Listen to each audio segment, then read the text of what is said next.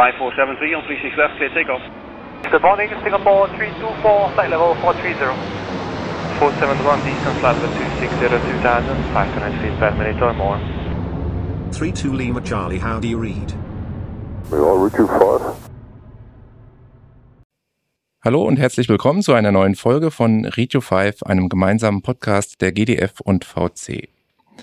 Mein Name ist Michael Kuppe, ich arbeite als Fluglotse im Center Langen und bin Mitglied im Redaktionsteam von Radio 5. Heute möchten wir die Vorfeldkontrolle mal etwas näher unter die Lupe nehmen und es wird allein schon deswegen eine ganz besondere Folge, weil wir zum ersten Mal eine Dame in unserer Runde haben, was mich sehr freut. Beginnen wir wie immer mit der Vorstellungsrunde. Ja, hi, ich bin Wiebke, ich bin 38 Jahre alt, bin jetzt seit 13 Jahren fast bei der Vorfeldkontrolle in Frankfurt beschäftigt und ja, ich freue mich hier zu sein. Ja, hallo auch von meiner Seite. Ich bin äh, Benjamin, äh, fliege A320 als Co-Pilot in Frankfurt und ähm, bin in der Arbeitsgruppe AGE, Airport und Ground Environment bei der VC tätig. Zu Beginn würde mich erstmal interessieren, wie sich Apron eigentlich abgrenzen lässt vom restlichen Flughafen. Gibt es da eine feste Linie, eine Grenze zwischen der Vorf dem Vorfeld und den anderen Taxiways? Ja, also es gibt tatsächlich äh, eine Definition darüber, was genau das Vorfeld, was das Rollfeld ist, was das Start-Landebahnsystem ist. Ähm, grundsätzlich ist das Vorfeld für die Abfertigung von Luftfahrzeugen da. Ähm, in Frankfurt sind das eigentlich alle Vorfeldflächen, die äh, zum Terminal und vor dem Terminal gehören und auch die Rollbahnen, die zu den Startbahnen und Landebahnen führen. Und wir sind halt im Endeffekt auch für all das zuständig, außer eben für die Bahnen und die Rollwege, die sich im Bahnsystem, im sogenannten Bahnsystem befinden. Das sind in Frankfurt jetzt speziell der Mike, der sich ja zwischen der Centerpiste und der Südpiste befindet und der Romeo und Sierra beziehungsweise Uniform und Tango, die das nördliche Vorfeld mit der 1.8 verbinden und dem Terminal 3 dann in Zukunft. Dann würde mich interessieren, was kontrolliert ihr letztendlich? Natürlich die Flugzeuge, ist schon klar. Wahrscheinlich auch den Schlepper, der ein Flugzeug schleppt in dem Moment. Gibt es noch andere Fahrzeuge, die dann äh, unter deiner Kontrolle stehen? Oder läuft das so nebenher? Und die haben nach bestimmten Regeln da auch aufzupassen, dass da nichts passiert? Grundsätzlich letzteres. Ähm, wir kontrollieren Luftfahrzeuge, wie du schon auch gerade gesagt hast, wir kontrollieren funkkontrollierte Schlepps. Ähm, wir, wir sprechen mit den Follow-Me's. Und also über den Rhein-Main-Funk könnten wir auch mit der Flughafenfeuerwehr zum Beispiel Kontakt aufnehmen. Grundsätzlich fahren die aber auch ohne mit uns Kontakt aufzunehmen. Die melden sich nur an. Wir sagen, dass sie auf dem Vorfeld unterwegs sind. Aber wir geben denen keine Anweisungen. Und so grob die Verkehrsregel heißt dann, die Flugzeuge haben Vorrang und alle anderen, alle kleineren müssen sich unterordnen, so ein bisschen? Flugzeuge haben Vorrang immer, außer bei Blaulicht. Also ähm, Feuerwehr im Einsatz hat auch Vorrang vor Luftfahrzeugen. Aber ist, ist das bei euch bekannt? Ja, also sollte. Das heißt, äh, Benjamin, müsstest du eigentlich als Pilot beim Rollen anhalten, wenn da plötzlich eine Feuerwehr querfahren möchte?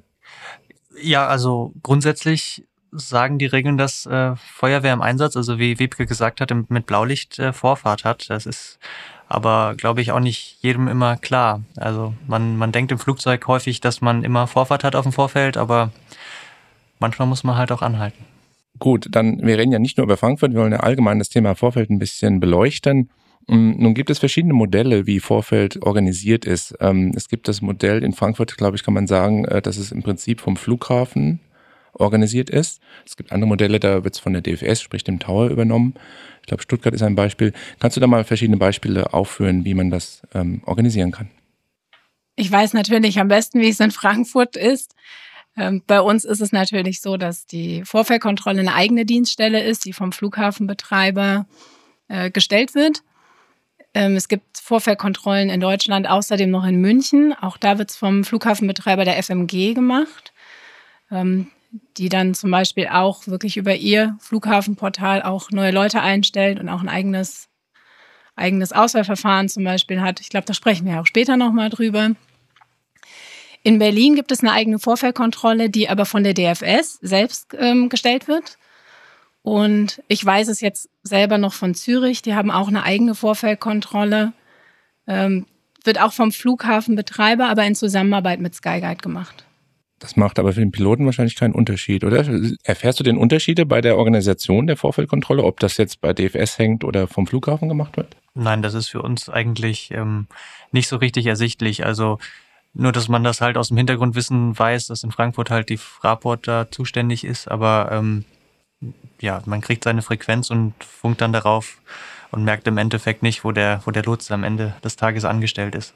Die Freigaben musst du dir so oder so holen, ne? Also das die muss ich holen und die muss ich einhalten, ja. Wiebke, bist du an deinem Arbeitsplatz eigentlich allein oder hast du sowas, was wir von anderen Lotsen Arbeitsplätzen kennen, einen Koordinator nebendran? Nee, also in dem Fall muss ich dann wirklich sagen, habe ich meinen Bereich für mich alleine. Ähm, ich kann halt nur, also ich habe nur jemanden, dem ich Sachen delegieren kann. Ah, ja. Ich sagen kann, koordiniere mir bitte das mit dem. Und ähm, aber die Verantwortung liegt alleine bei mir. Und der Koordinator, den wir haben, der ist für alle Lotsen im Raum gleichermaßen zuständig. Das heißt, äh, an denen werden einfach nur in Anführungsstrichen Aufgaben delegiert, aber eben dann für alle. Aufträge. Aufträge der muss dann aber auch ein bisschen das Bild für alle haben. Das ist halt auch ganz spannend.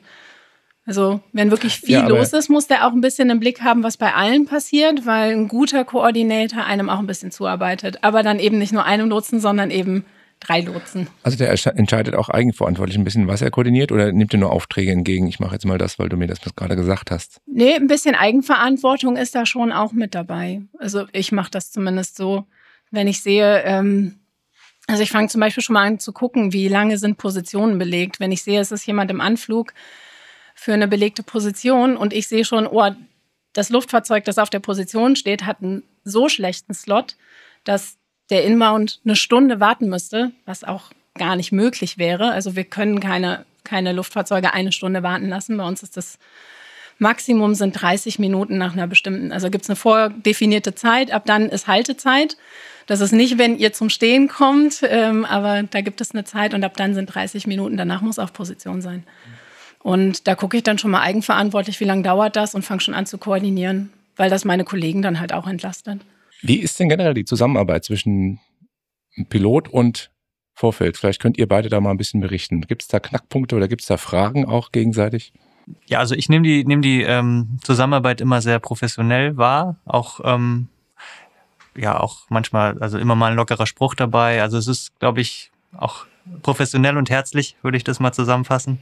Ähm, ja, ähm, auf beiden Seiten hat man natürlich manchmal Situationen, wo, wo, wo vielleicht das, ähm, jetzt der Pilot zum Beispiel ähm, nicht so ganz weiß, warum er jetzt warten muss, ungeduldig wird. Das ist immer, für, für einen im Cockpit ist man selber immer der wichtigste Flug. Ähm, genau, deswegen äh, würde ich den Ball jetzt gerade zurückspielen. Was, was können wir denn als Cockpit besser machen vielleicht? Oder?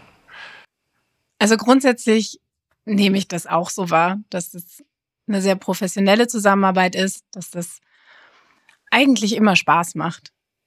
Eigentlich immer, genau. Also es gibt genau diese Situation, die du gerade angesprochen hast, ähm, die spannenderweise nach meiner Empfindung immer dann auftauchen, wenn besonders viel los ist. Und wo man es wirklich gar nicht gebrauchen kann, wo man dann wirklich sagt, okay, also das ist die Situation, da habe ich gar keine Zeit, jetzt irgendeine Diskussion zu führen. Ähm, und da würde ich mir dann tatsächlich ab und zu ein bisschen mehr Geduld wünschen und ein bisschen mehr Vertrauen, ähm, dass wir das da oben ziemlich gut im Griff haben. Benjamin, ging es da mehr so um Wartezeit? Wenn ja, du, Wartezeit wenn du nicht verstehst, Beispiel, warum du warten musst. Genau, ne? wenn, wenn, wenn man dann nochmal nachfragt, ob man nicht vergessen wurde, da kannst du uns, glaube ich, ähm, die Befürchtung nehmen, wenn, wenn wir nach Pushback fragen oder so, dann siehst du das im System, du klickst da was an und äh, vergisst uns nicht. Ich würde lügen, wenn ich sage, ich hätte noch nie ein Flugzeug vergessen. Also ich glaube, das passiert uns allen. Also wir sind ja nur Menschen. Menschen machen auch mal Fehler. Ich würde aber sagen, in 90 Prozent der Fälle sind die Nachfragen unnötig. Aber wenn ich jemanden vergessen habe, dann sage ich auch auf dem Funk, sorry, ich habe euch vergessen.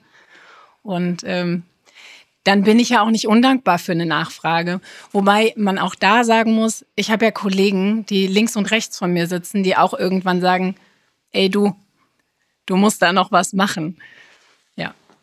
Ist ja auch ein Teamwork bei uns. Das finde ich halt auch so spannend. Also wir sitzen nicht einfach nur alleine da und ähm, arbeiten so für uns her, sondern das ist wirklich auch eine Teamarbeit.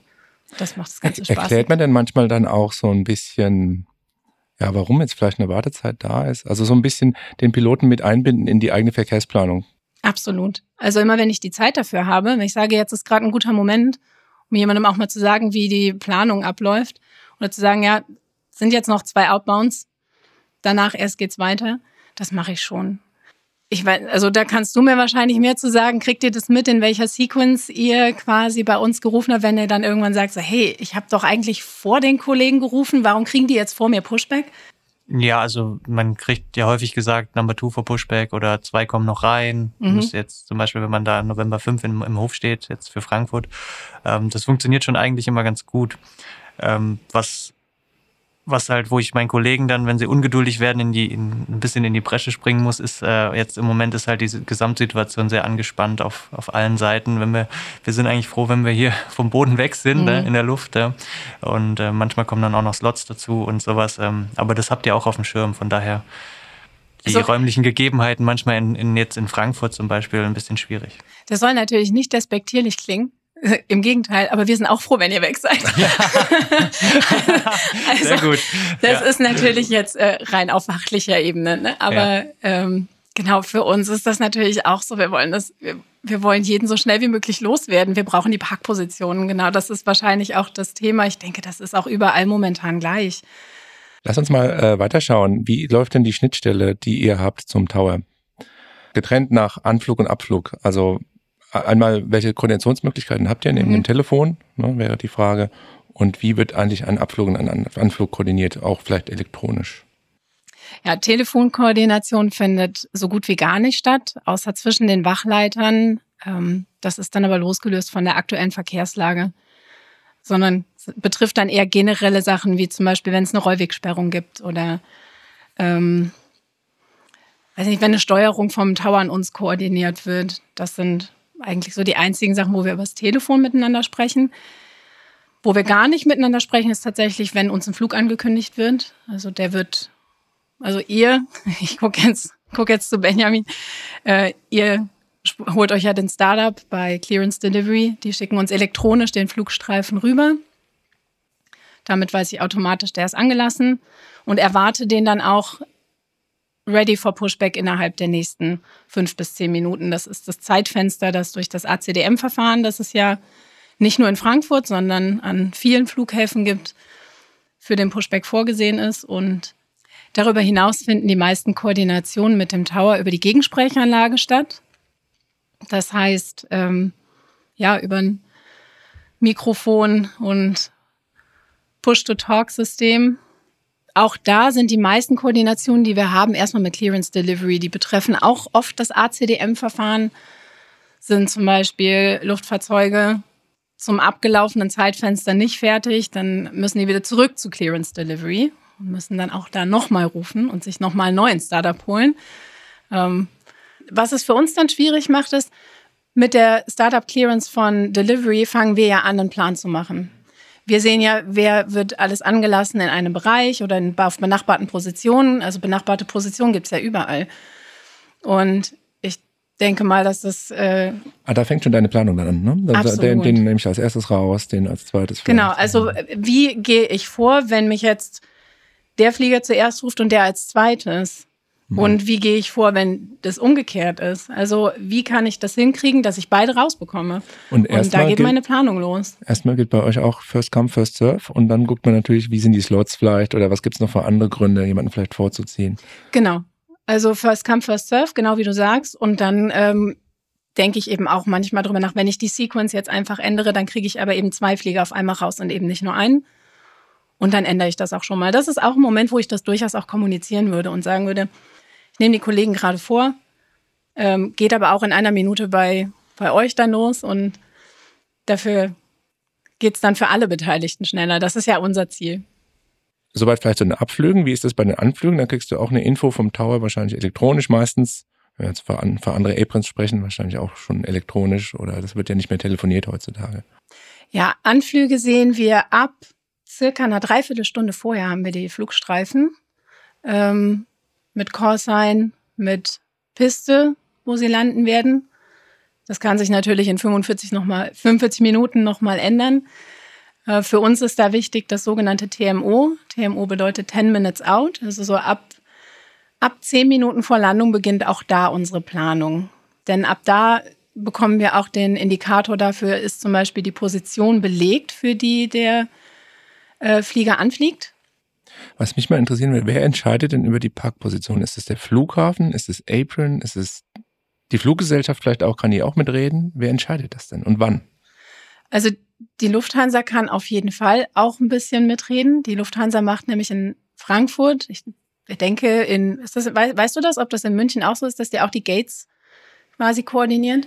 Also ich könnte jetzt nur vermuten, dass das vielleicht sogar in München etwas einfacher ist, weil die Lufthansa da irgendwie mit drin hängt in der, in dem, oder das gesamte Terminal 2 ist ja im Prinzip Lufthansa. Ja. Ähm, in Frankfurt weiß ich, dass, glaube ich, ein Fraport Mitarbeiter mit da in unserem Hub Control Center oder IOCC, wie es glaube ich mittlerweile heißt, sitzt ähm, und die das sehr eng koordinieren.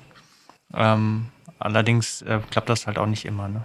Ja, also wir haben auch eine, eine eigene Dienststelle dafür. Das ist die Positionierung, Positions- und Gatevergabe. Also letztendlich macht das Apron. Es ist eine Apron-Aufgabe, nee, wenn wir mal allgemein sprechen. Oder nee, Entschuldigung, also da habe ich mich jetzt ein bisschen missverständlich ausgedrückt, sondern ähm, also die Positions- und Gatevergabe ist bei Fraport. Das ist aber auch eine Dienststelle, mit der wir relativ häufig telefonieren. Also im Prinzip der Flughafen entscheidet. Genau, der Flughafen macht Positions- und Gatevergabe. Und ja, da hängt das, auch wahnsinnig das, viel dran. Ich glaube, da könntest du auch eine eigene Folge drüber machen. Wir müssen wir vielleicht mal machen, ja, genau. Also du kriegst diese Information dann auch, da soll der Flieger hin. Ja. Und das ist dann deine Aufgabe, den dahin zu planen, möglichst. Genau, wie gesagt, so etwa 45 Minuten vorher sehe ich schon, wann was ähm, anfliegt, für welche Position. Das ist dann gesagt, normalerweise ab 10 Minuten vor Landung für mich relevant. Manchmal auch ein bisschen früher, weil wir ja auch die Follow-Me's entsprechend einsetzen. Gerade wenn man zum Beispiel keinen Follow-Me hat, der die Südseite des Flughafens also so ist es in Frankfurt. Also ich muss, muss relativ frühzeitig auch anfangen zu planen, wo, wie setze ich meine Follow-Me's ein. Wobei dieser Plan auch sehr reversibel sein kann. Darf ich da mal fragen, als Unkenntlicher, wann braucht man das Follow-Me? Also jetzt nur bei fremden Airlines, die sich nicht auskennen? Oder gibt es da bestimmte, wo du immer ein Follow-Me schicken musst? Im Endeffekt genau, überwacht das Einparken der ähm, oder eben das übernimmt das Einwinken an Positionen, die einfach keine Einrollhilfe haben. Und natürlich dann auch, wenn es einen Piloten gibt, wo man einfach merkt, der kennt sich hier jetzt nicht so gut aus, der ist ein, sieht ein bisschen verloren aus. Das machst du aus Erfahrung dann. Ja, also wo wir zum Beispiel immer ein Follow Me auch schon direkt zur Bahn schicken würden, ist, wenn außerplanmäßig jemand mit einem medizinischen Notfall in Frankfurt zwischenlanden würde, der mhm, eigentlich klar. nicht geplant hat, nach Frankfurt zu kommen. Den holst du natürlich an der Bahn ab. Mhm. Und lotst den bis zur, bis zur Position. Was meistens keine langen Wege sind, weil du für einen medizinischen Notfall natürlich auch ein sehr bahnnahen Parkplatz äh, so einplanen würdest. Wenn sie dann von, von der DFS an uns übergeben werden, was dann entweder bei der Centerbahn direkt vorm Lima ist oder eben an bestimmten definierten Übergabepunkten, dann wird er halt von da aus entweder zur Parkposition von uns gelotst oder halt zu einem, ich sag mal, Intermediate Hold, wenn die Parkposition zum Beispiel belegt ist. Das ist dann halt auch mal noch ein spannender Faktor, wenn man jemanden dann mal irgendwo verstecken muss, wir haben ja dann wirklich ganz viele Spielräume, ne? dass man einfach sagt, gut, dann nehme ich jetzt einmal in einen anderen Rollweg und dann lasse ich erstmal zwei überholen und dann nehme ich noch ein Stück weiter. Und es ist schon eine sehr kreative Arbeit, das muss ich schon sagen. Also hätte ich auch nicht, hätte ich selbst nicht so erwartet, als ich bei Apron angefangen habe. Aber man kann sich schon sehr kreativ austoben, manchmal im Vorfeld. Und ähm, ich freue mich auch wirklich, also ich freue mich schon immer, wenn von Pilotenseite auch mal das entsprechende Feedback kommt, wenn er wirklich sagt, oh, das ist ja mal eine coole Idee gewesen. Es kommt ab und zu mal vor, freut einen und macht das dann, macht dann viele Diskussionen auch wieder wett, die man am Tag geführt hat. Das ist schön. Ich habe da noch eine Frage ähm, zu dem Thema Silent Pushback. Das ist ja schon länger in der Testphase oder halt auch schon in der aktiven Phase jetzt bei, bei, bei Lufthansa und, äh, und euch. Ähm, wie sind da deine Erfahrungen dazu und was kannst du dazu sagen? Die Resonanz bei uns ist halt so 50-50. Ich glaube, das erlebt ihr dann wahrscheinlich auch. Ähm, ob das eben von unserer Seite aus auch so umgesetzt wird. Ich finde Silent Pushback eigentlich super. Ähm, vor allem für die Zeiten, wo viel los ist. Wenn nicht so viel los ist, dann könnt ihr natürlich auch einfach rufen.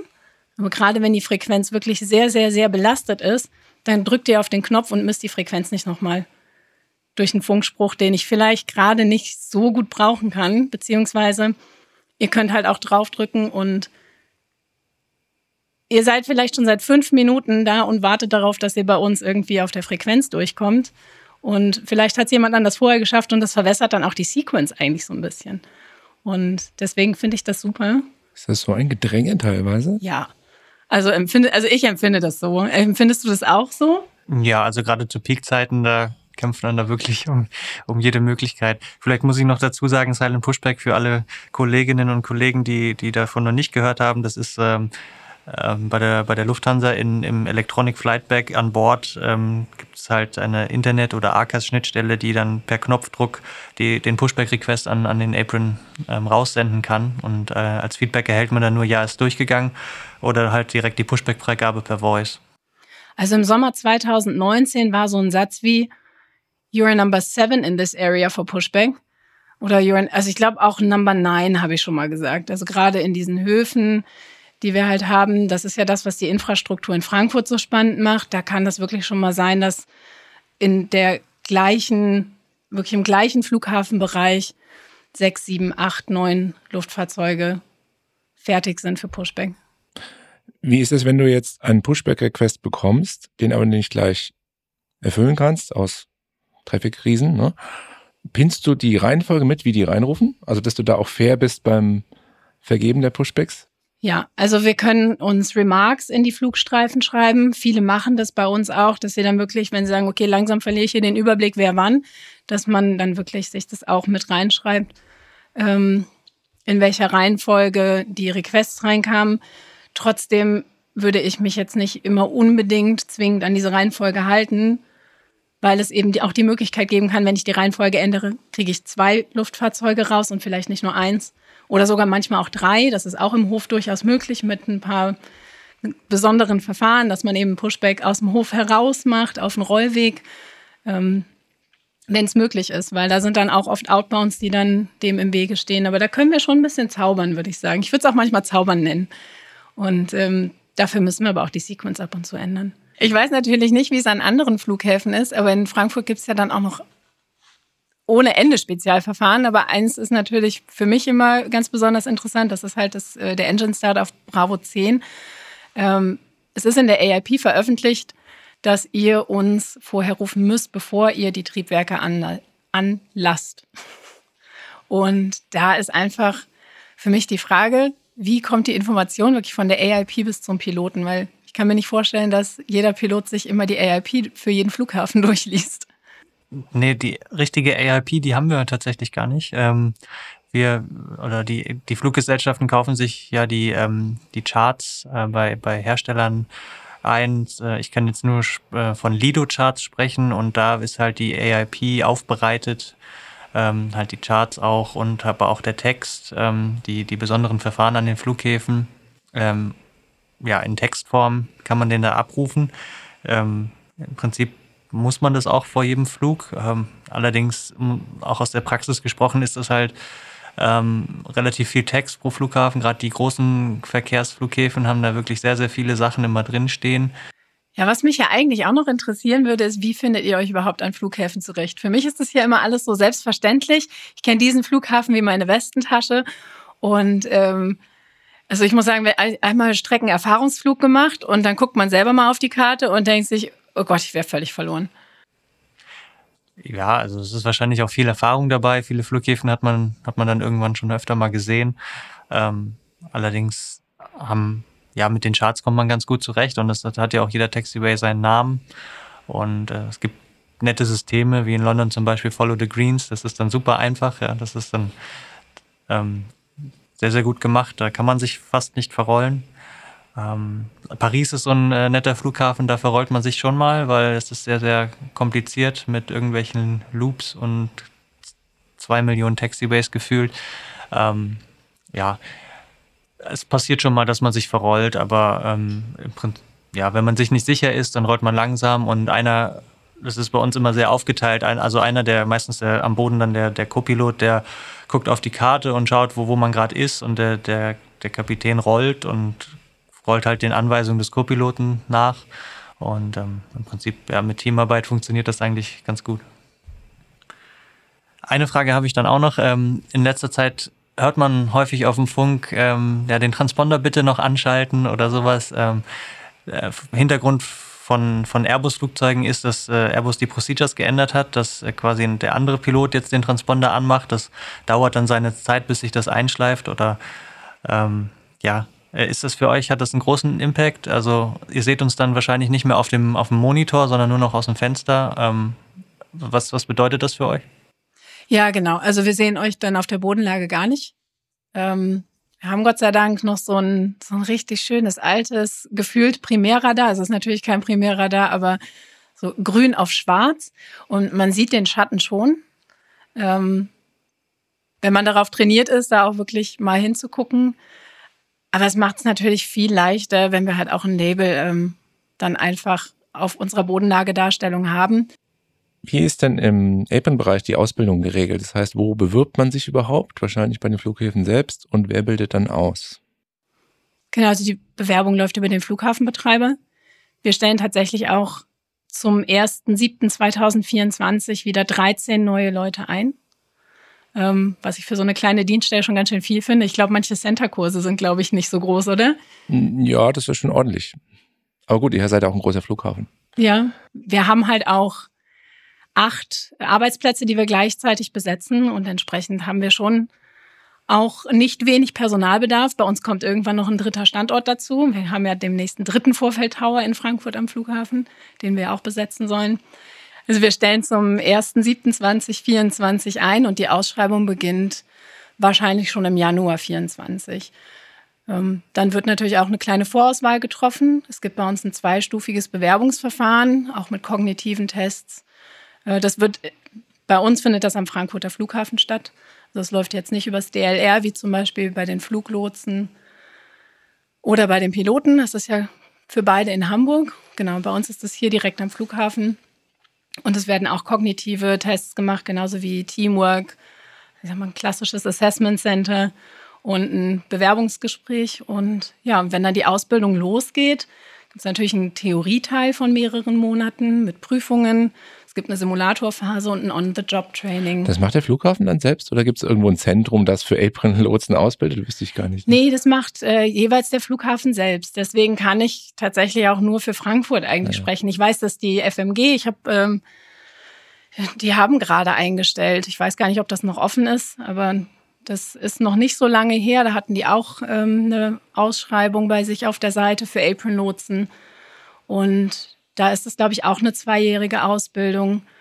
Auch, also in Berlin, wenn man in Berlin Apron-Lotse werden möchte, dann müsste man regelmäßig auf die DFS-Seite gucken, weil die Vorfeldkontrolle in Berlin ja über die DFS gemacht wird. Und ja, in der Schweiz weiß ich es gar nicht, wo das ausgeschrieben würde. Und was passiert, wenn du mit der Theorie durch bist? Stichwort Simulation, gibt es das auch? Ja, wir haben einen eigenen Simulator, einen wirklich eigenen Apron-Simulator, der steht äh, ganz im Westen des Flughafens, in der Nähe von der DHL und dem Perishable Center. Wie ist in Frankfurt der Zeitbedarf von Anfang der Ausbildung bis fertig ungefähr? Normalerweise ist die Ausbildungszeit in Frankfurt auf zwei Jahre begrenzt. Das hat sich jetzt während Corona mit dem letzten Trainee-Jahrgang ein bisschen verschoben. Die waren schon seit 2020, sind die bei uns und haben jetzt aber am 01.01.2023 ihre Ausbildung quasi erneut begonnen. Welche Möglichkeiten hast du dann, wenn du fertig bist, eventuell dich noch weiterzuentwickeln? Stichwort Karriere so ein bisschen zu machen. Gibt es da Möglichkeiten? Richtung Supervisor, Richtung Ausbilder gibt es bestimmt was. Äh, Ausbilder ist natürlich auf jeden Fall auch erstmal ein großes Thema, wenn wir auch gerade schon über Ausbildung sprechen. Ähm, ich habe jetzt meinen zweiten Trainee gerade. So, ich habe damit 2018, also acht Jahre etwa nach Einstellung, habe ich mit der mit der Ausbildertätigkeit begonnen. Dann man natürlich dann auch Train-the-Trainer-Lehrgänge. Ähm, es gibt immer wieder mal Projektarbeit, in der man sich einbringen kann. Nach acht Jahren wird man außerdem äh, Senior Apron Controller. Das wird man automatisch mit der Zeit. Ähm, da ist dann auch die Aufgabe, dass man den Supervisor also stundenweise auch vertreten kann. Und dann kann man natürlich noch Supervisor werden, wenn man das möchte. Gut, das soll für heute reichen. Ich denke mal, wir haben euch einen umfassenden Einblick in die Welt der Vorfeldkontrolle gegeben. Vielen Dank, Wiebke und Ben, für eure Teilnahme. Ebenso sage ich Dankeschön bei allen, die uns zugehört haben. Falls ihr Fragen oder Anmerkungen zu dieser oder auch zu früheren Folgen habt, dann schreibt uns das bitte. Wir freuen uns immer sehr über euer Feedback. Alle Infos hierüber stehen unter radio5.de. Dort gibt es auch noch viele weitere Folgen zum Anhören. Ich sage Tschüss und bis zum nächsten Mal. Dankeschön. Danke, tschüss.